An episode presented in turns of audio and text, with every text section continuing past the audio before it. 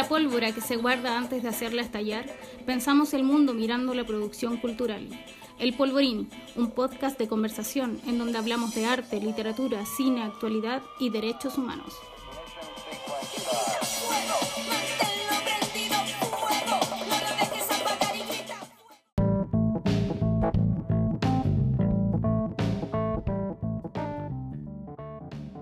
Hola a todos, a todas y a todos. Bienvenidos a este nuevo episodio del Polvorín, episodio 10 ¿quién lo diría? Un podcast en donde nos reunimos como siempre en este humilde cuchitril a conversar sobre lo que pasa en el mundo, observando y analizando la contingencia desde la producción cultural. Mi nombre es Dana Díaz y hoy día estoy hablando desde esta silla que me abriga ante tanta desgracia, niña. Mi nombre es Isaac Cajardo y hoy les estoy hablando desde mis aposentos. Me gusta esa palabra. Y así es con Jurrema aquí presente. Recuerden que nos pueden seguir en nuestro sitio web elpolvorín.org también a través del Instagram, arroba el Y en este episodio, Isaac, cuéntanos de qué vamos a hablar. Hoy vamos a estar hablando de que no basta con aprobar. De eso vamos a estar hablando. En ese sentido, hoy, cuando las calles se escriben a punta de aerosoles con la palabra apruebo, donde se habla en el almacén del plebiscito y donde siguen habiendo muchas preguntas acerca de las modalidades que ofrecerá la papeleta en la cita electoral que viviremos este 25 de octubre, creemos que es más que necesario hacerse la pregunta, ¿acaso es suficiente con aprobar?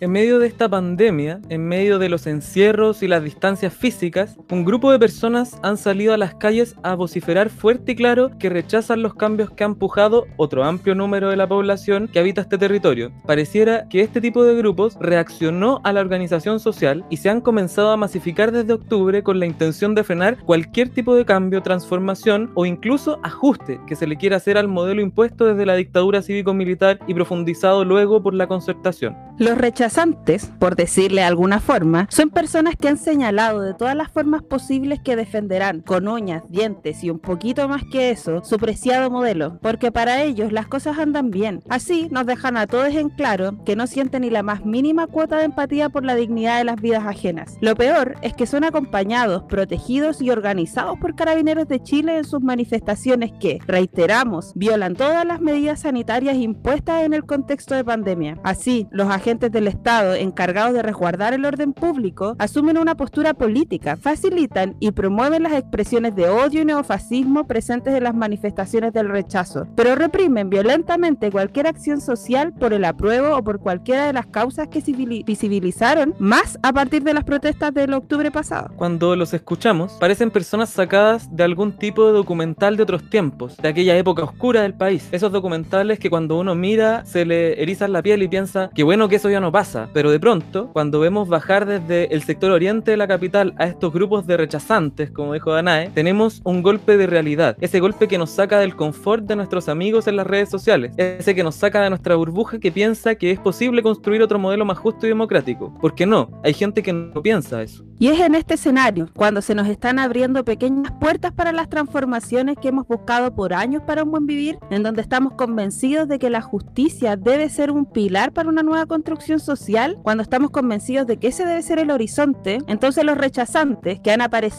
a punto de cánticos, de golpes, nos han señalado que no estamos solos. Nos dicen que están convencidos de sus ideas de ultraderecha. Nos dicen que no dejarán que aprovechemos estas puertas de esperanza para el cambio. En el fondo, estamos en un escenario donde todos estamos tan convencidos, pero resulta que nuestras posturas de convencimiento están totalmente yendo en direcciones absolutamente opuestas y que, por cierto, son absolutamente irreconciliables. La experiencia de ver a los rechazantes es escalofriante, por decirlo menos. Si tan solo escucharlos desconcierta, si tan solo ver por azar o no tanto esos videos que suben a internet nos deja atónitos, entonces el despliegue de los rechazantes en la calle nos deja impactados, llenos de rabia, a veces paralizados de no entender, nos dejan boquiabiertos, porque pensábamos que se había quedado en ese documental de los 70 con esa señora rubia y de lentes grandes que gritaba en la batalla de Chile, este documental de Patricio Guzmán, comunistas desgraciados, váyanse a Cuba. Así, cabe hacerse varias preguntas ante los rechazantes, que nos causan esta especie de rechazo también, pero orgánico, un rechazo corporal.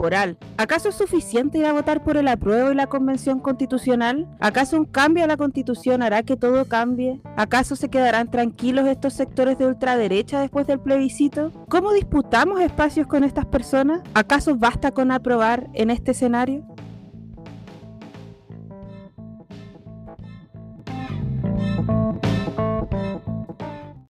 Ultraderecha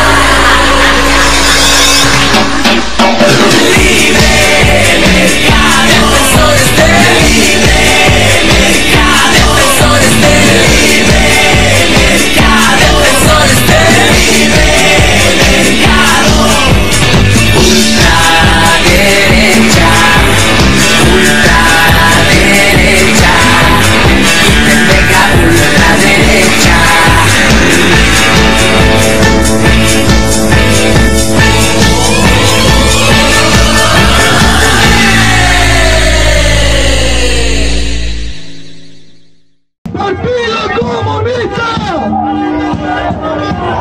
¡Rechazo! ¡Rechazo!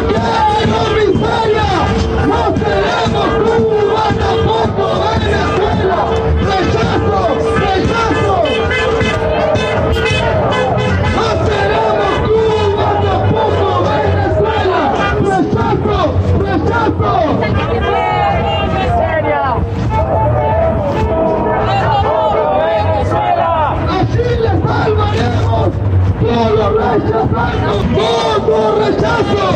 ¡Voto rechazo! Chile Chile exista!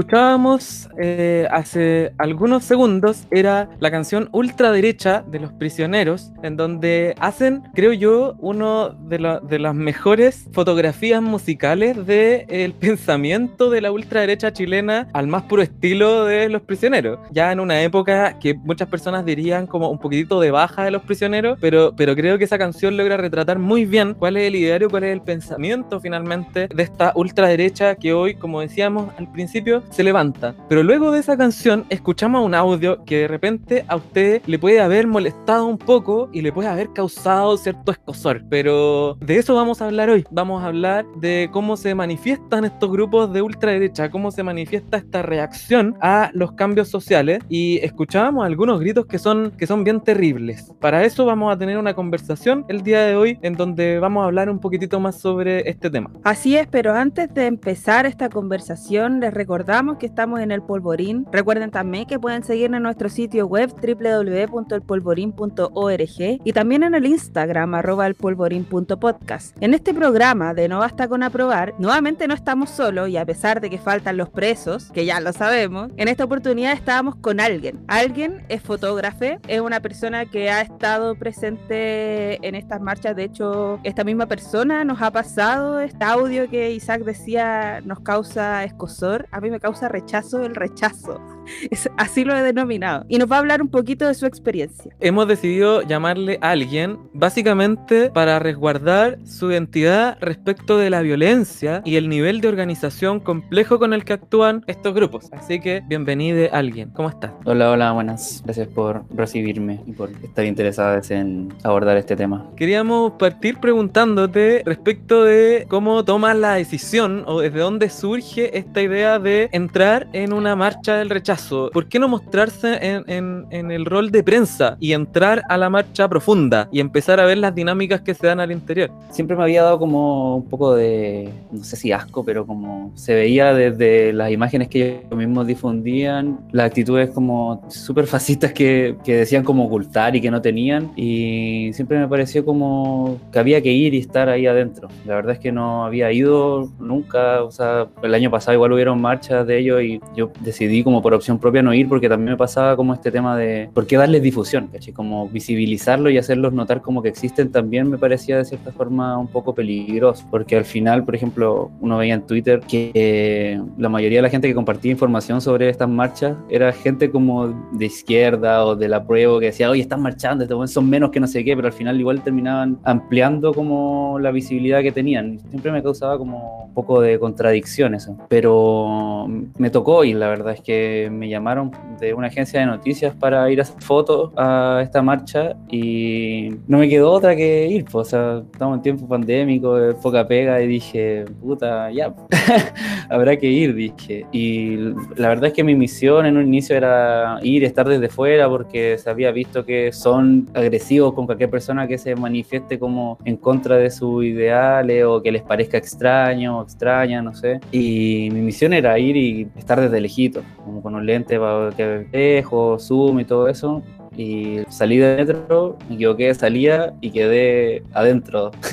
Como que salí del metro y estaban todos así al, Las al lado mío casualidades alrededor. te llevaron al, Y yo quedé al- a la marcha profunda del rechazo. Sí, quedé adentro, quedé como que tiene dos salidas, una era por el teatro y la otra es la que da como al otro lado de, de Avenida Poquindo y me equivoqué, salí por el lado del teatro y quedé al medio y dije, puta, me tengo que quedar aquí al menos hasta que me echen ellos, po, porque si me salgo el tiro va a ser muy evidente y después, o sea, un- una cosa es que también quisiera hacer fotos, pero otra es que también tenía que tener fotos porque era una comisión, no sé, me, me mandaron a hacer esas fotos, pues entonces también tenía como este dilema de que no podía como simplemente como ganarme el miedo a que me pegaran o eso, y estuve ahí al menos, o sea, toda la, todo el recorrido de la marcha que fue desde eh, el metro del Golf hasta Los Leones y de ahí de vuelta. O sea, yo me quedé hasta Los Leones y de ahí me fui. Pero su idea principal era llegar hasta Manuel Montt. Pero no quisieron llegar hasta Manuel Montt porque en Los Leones dijeron, yo estaba ahí, tú encima lo escuché y empezaron a decir, no, no podemos ir más abajo porque siempre tenemos problemas. Entonces ahí ya como que hasta ahí les llegó esa choreza y esa vanguardia que son, como que igual era,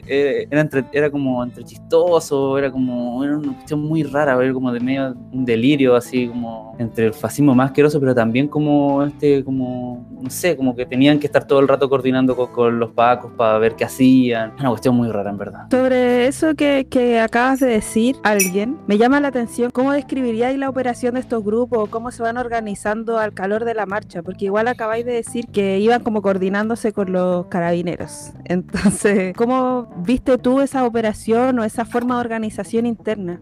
Yo llegué como, no sé, unos 15 minutos antes como de la hora en los que ellos, a lo que ellos habían citado y ya había un poco de gente. Habían un par de como gente más vieja, unos viejos. Estaba este loco que, que salió como en CNN, que era la- el, como el, ex- el abogado de los milicos, Mesa creo el apellido. Como estaba con un megáfono, había otro caballero con un megáfono que decía que había que rechazar esta constitución de la ONU, narco, chavista. Todos los espectros que se te podrían ocurrir, él los decía, era como todos los adjetivos Chilezuela. Constitución. Sí, no, sí, era una cuestión así, eh, era bien delirante. Y se quedó todo, o sea, estaban ahí, se estaba congregando gente, en general muchas señoras viejas como con mucha cara de cuica, así como arrugada, rubia, eh, como con sus banderitas de Chile, la paz, que pa- no, paz. Y después empezaron a llegar más grupos, empezaron a llegar personas con carteles anti-ONU, como Chile fuera de la ONU, gente antivacuna, gente con banderas de, de Estados Unidos y gorros del Make America Great Again, eh, no a las cuarentenas, eh, es igual pedofilia, eh, hasta de cubanos, no sé si conocen que una tendencia en Estados Unidos, hasta ese era un espectro así como de todos unos nichos de como conservadores, así, estaban esas personas hasta que por el otro lado de, la- de Apoquinto eh, llegó el grupo de la vanguardia y se les vio así, venían como caminando, marchando, no sé si habrán venido como desde el interior de las calles de allí, de Las Condes, y empezaron a, llegaron y quedaron como al frente del, del espacio de la marcha y ahí como que la gente los vio y le empezó a aplaudir y como que los vitoreaba y vieron a Sebastián Izquierdo que estaba liderando este grupo y claro, ahí venía toda esta vanguardia que eran locos con escudos, con chalecos como anticorte y casco y todos preparados y, y gritando y con sus banderas de capitalismo revolucionario y claro, el grupo que se llama La Vanguardia, no sé cuál es el nombre completo, Vanguardia de Autodefensa, ¿no? tienen ese nombre.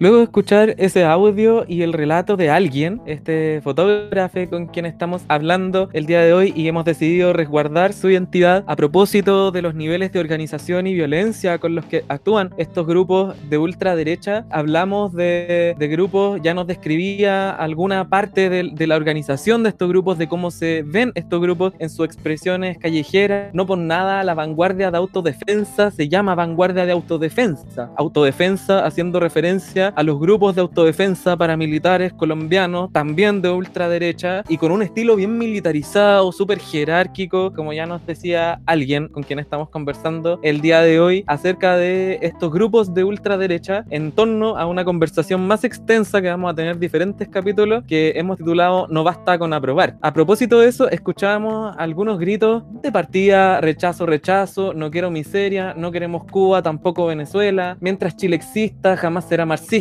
un grito histórico de la década de los 70, de, la- de las viejas cuicas que salían a cacerolear en los 70, pero también escuchamos gritos de no más ONU, políticos pedófilos. Ese grito se repite harto, no a Lesi, no más ONU, cantan el himno nacional con la estrofa de los valientes soldados y luego gritan viva Pinochet, si los militares no quieren salir, que nos pasen el fusil, son algunos de los gritos, no vamos a seguir reproduciendo esta cuestión, porque nuestra intención es problematizar un poco qué es lo que está detrás de esto y preguntarte a alguien, porque hay una violencia verbal, lo vemos en, en los gritos, en sus expresiones, hay, hay una, como decías tú también, una serie de creencias que provienen de un corte neofascista, paramilitarista, pero también conspiranoicas, o sea, a propósito de, de QAnon y una serie de otras cosas que dicen que la ONU está lleno de pedófilos que se toman la sangre de las guaguas. Ellos creen, ha- han hecho una mezcla de un fascismo ultranacionalista, homófobo, xenófobo y, y- y- y todo lo que, lo que podamos ver en ese, en, ese, en ese cuadro y lo han mezclado con una serie de creencias conspiranoicas y da origen a este discurso súper violento, pero no, es, no se queda solo en el discurso, o sea, los vemos armados. Eh, y tú también pudiste observar algunos episodios no solamente de violencia verbal, parece. Sí, pues como decías tú, claro, lo más característico, lo que se podía escuchar eh, son estos gritos, los que hacían una alusión a una cantidad de cuestiones nefastas. O sea, al principio de, de la marcha pasó una, otra, una persona en bici que fueron como los que se vieron más perjudicados, los chicos en bici que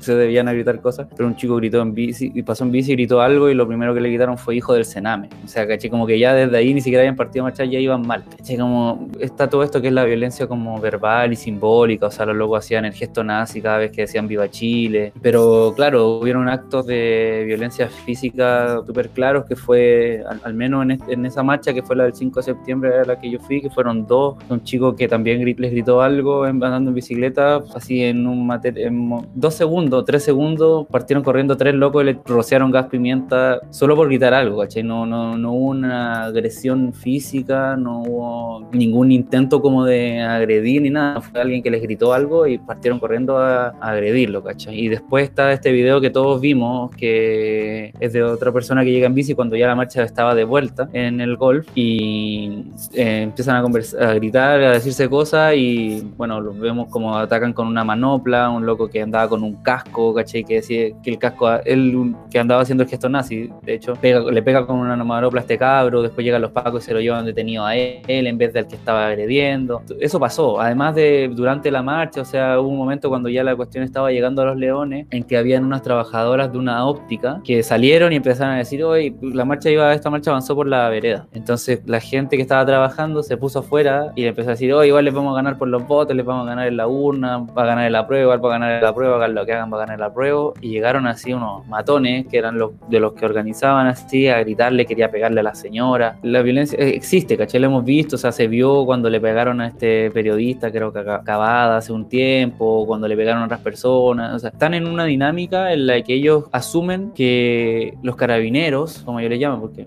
uno ya no les dice carabinero, y los militares no, no tienen facultades. Entonces, como tú decías, hay un grito que decían que si no quieren salir, militares si no quieren salir, entréguenos el fusil.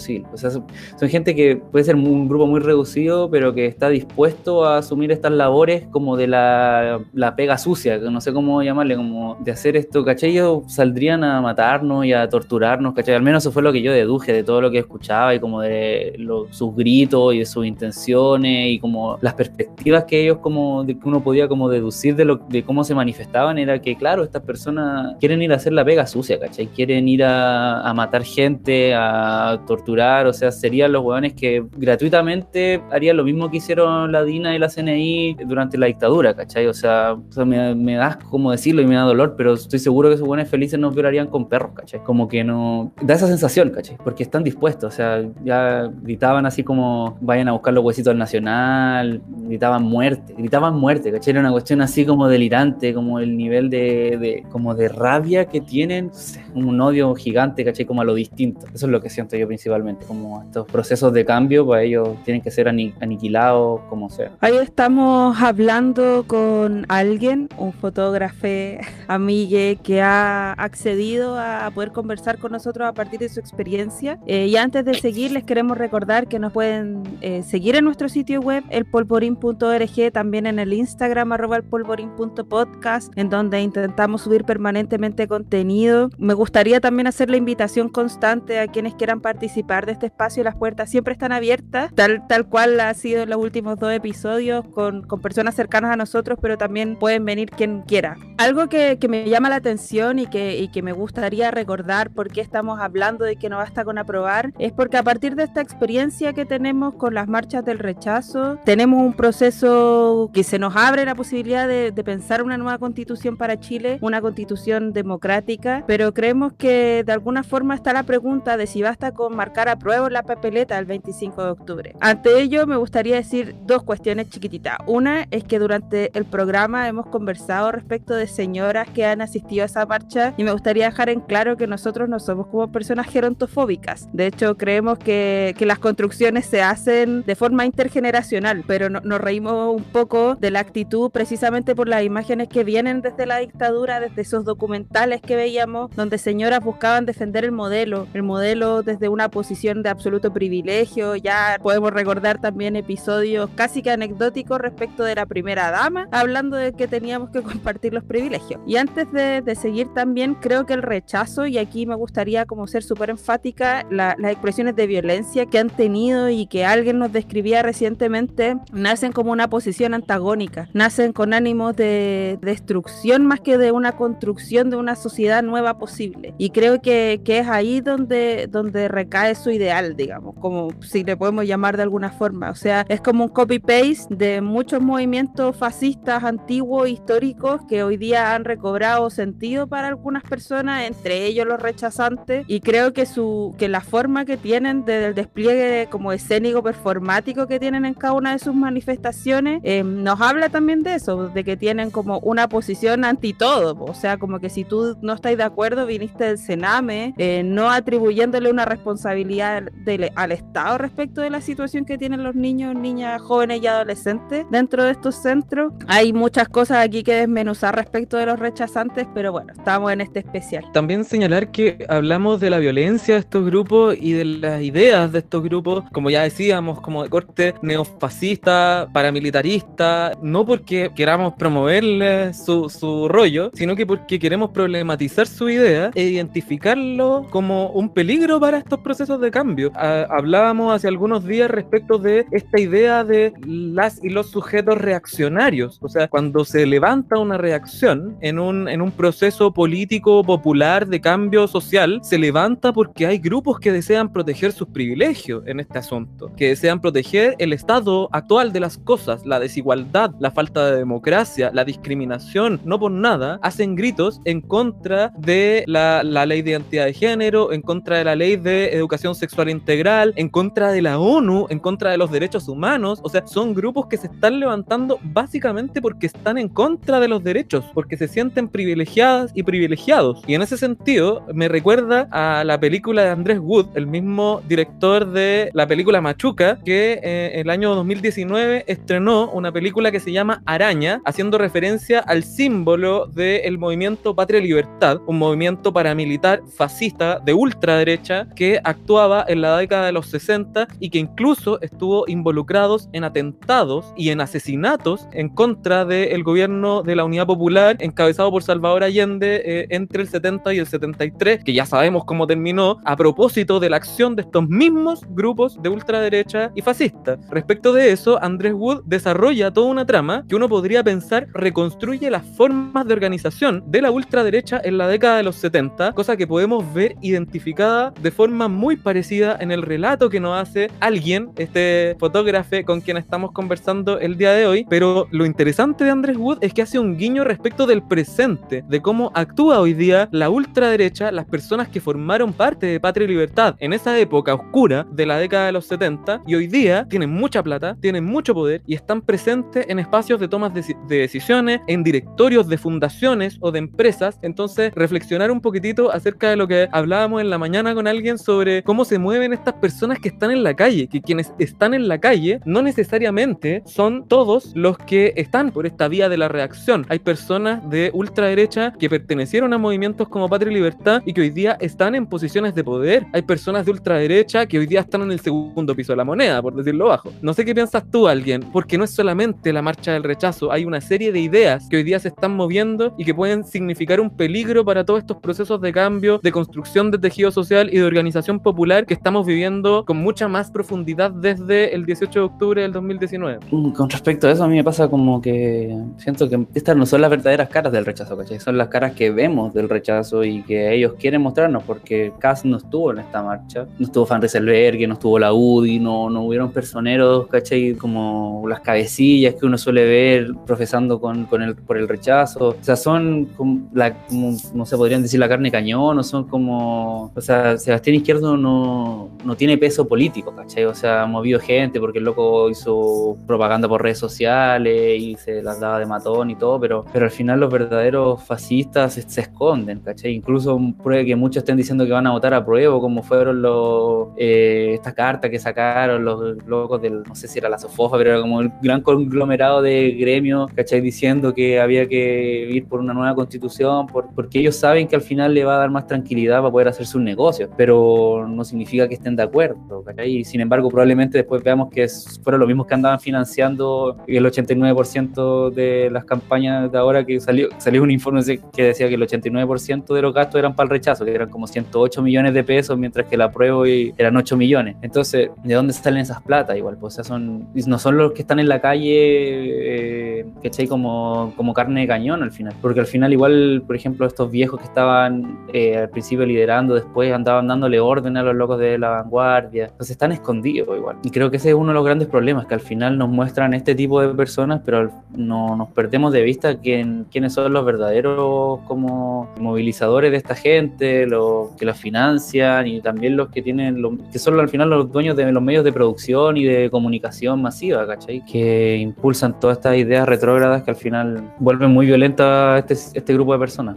Alguien, me gustaría preguntarte sobre con qué impresión te quedáis, como para ir cerrando este episodio de especial de No Basta con Aprobar. ¿Qué, qué pensáis tú o con qué impresión te quedáis? ¿Con qué reflexión tuviste después de, sufrir esta experiencia de seguro traumática? Eh, ¿cómo, qué, qué pensáis después de esto? Como, ¿Cuál es tu, tu impresión? de primera, que no basta con aprobar. O sea, si hay algo que está claro y que en verdad yo creo que igual se ha venido viendo igual con el último tiempo. O sea, la crisis de institucionalidad política igual se arrastra desde hace años ya y creer que basta con aprobar y con elegir constituyente. O sea, lo que se ganó a mi parecer desde el 18 de octubre es que hay un cambio de subjetividad en las personas. Entonces creo que no basta con aprobar, no basta con que saquemos constituyentes si es que no se va a traducir en organización popular, en organización de base, que sea capaz de responder ante estos grupos paramilitares que se están formando, porque si no va a pasar lo mismo que pasó el 73, ¿cachai? O sea,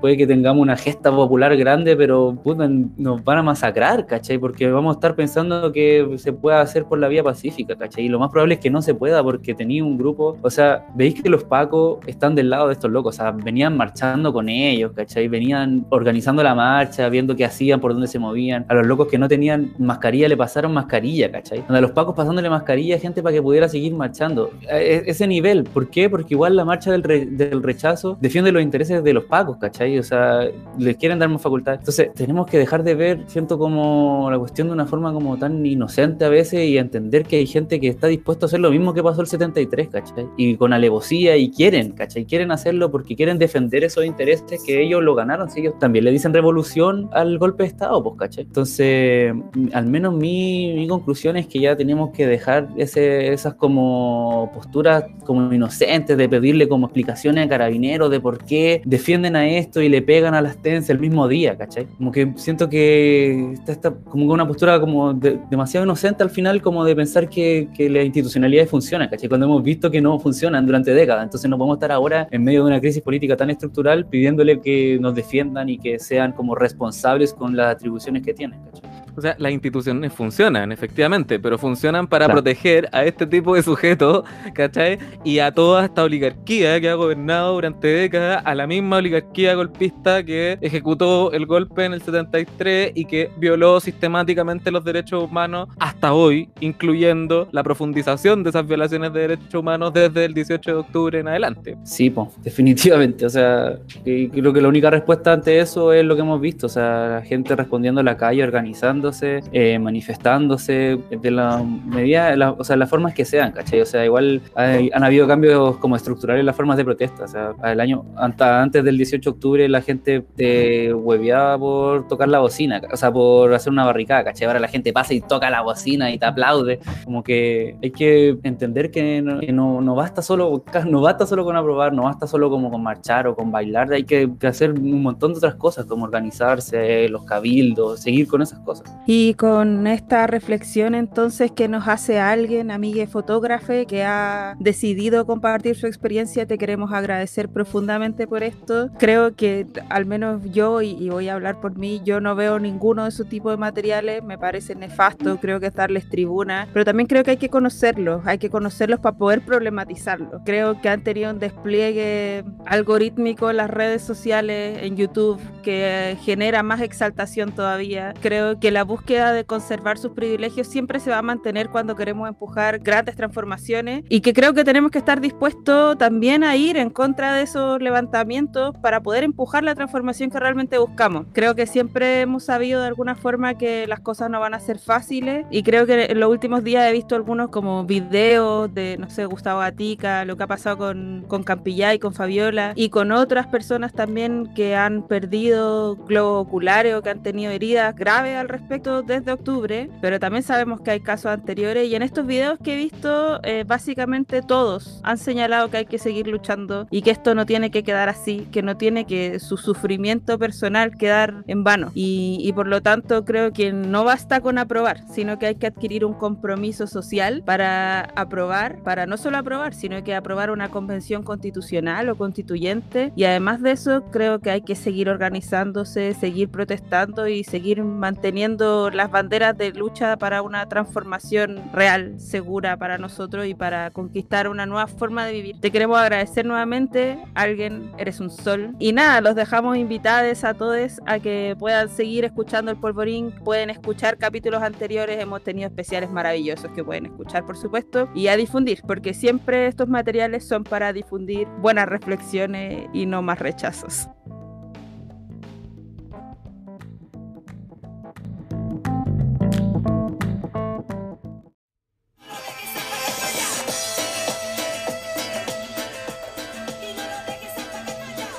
Polvorín es un podcast realizado de forma autogestionada por un grupo de amigos y amigas. La producción, conducción y postproducción es realizada por Danae Díaz e Isaac Gajardo. El logo del programa y el trabajo gráfico están a cargo de Ana Villagrán. Nuestro tema de introducción y cierre es Fuego de Bomba Estéreo y nuestro tema de fondo es de Anchor. Les recordamos que todos los capítulos de este programa están disponibles en elpolvorín.org y también en Spotify, Apple y Google Podcast. También pueden seguirnos por Instagram en arroba elpolvorín.podcast, donde estamos permanentemente actualizando contenidos. Nos encontramos pronto en un nuevo capítulo de El Polvorín.